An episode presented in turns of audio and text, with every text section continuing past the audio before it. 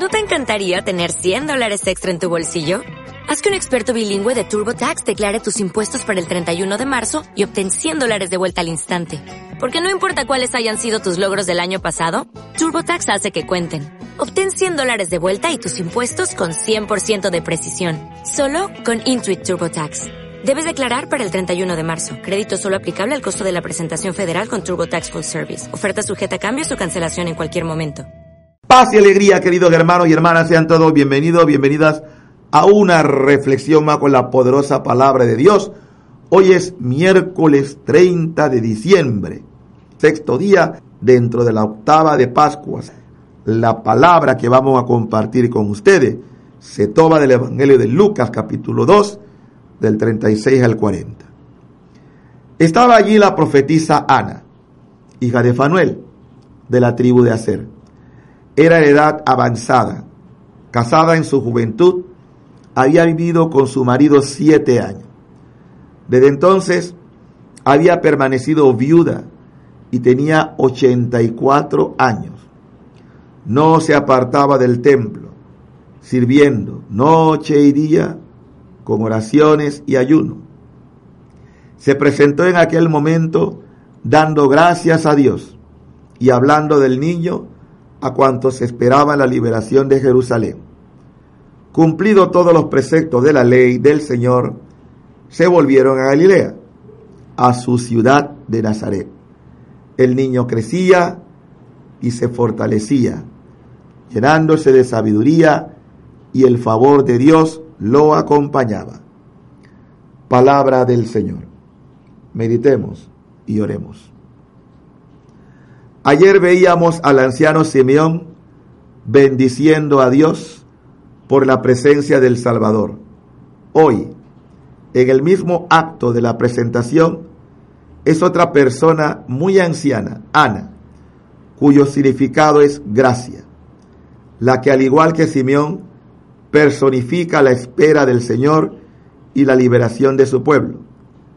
La pareja formada por Simeón y Ana se relaciona con la formada por Zacarías e Isabel, los padres de Juan Bautista. Y es que Lucas quiere destacar la importancia que tiene el hombre y la mujer en el plan que Dios establece para nosotros, un plan de salvación el sentido de la familia, del matrimonio.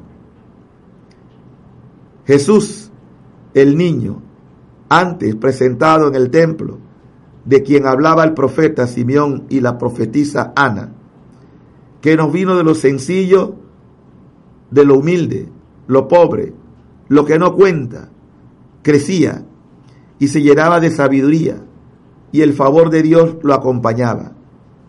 Así como Jesús iba creciendo en sabiduría y gracia de Dios, nosotros como seguidores suyos también estamos llamados a continuar nuestro crecimiento como cristianos auténticos.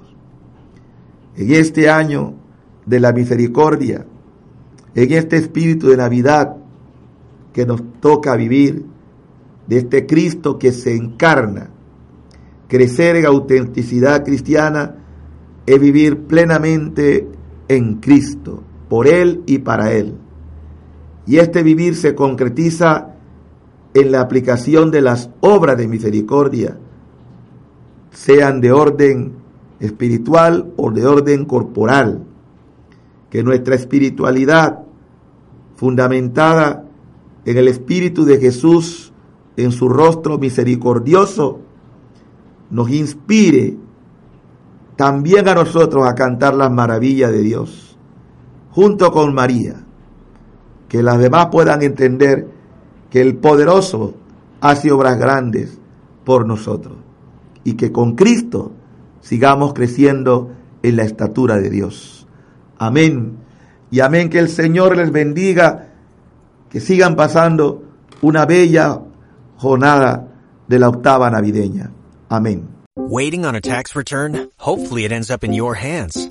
Fraudulent tax returns due to identity theft increased by 30% in 2023. If you're in a bind this tax season, LifeLock can help.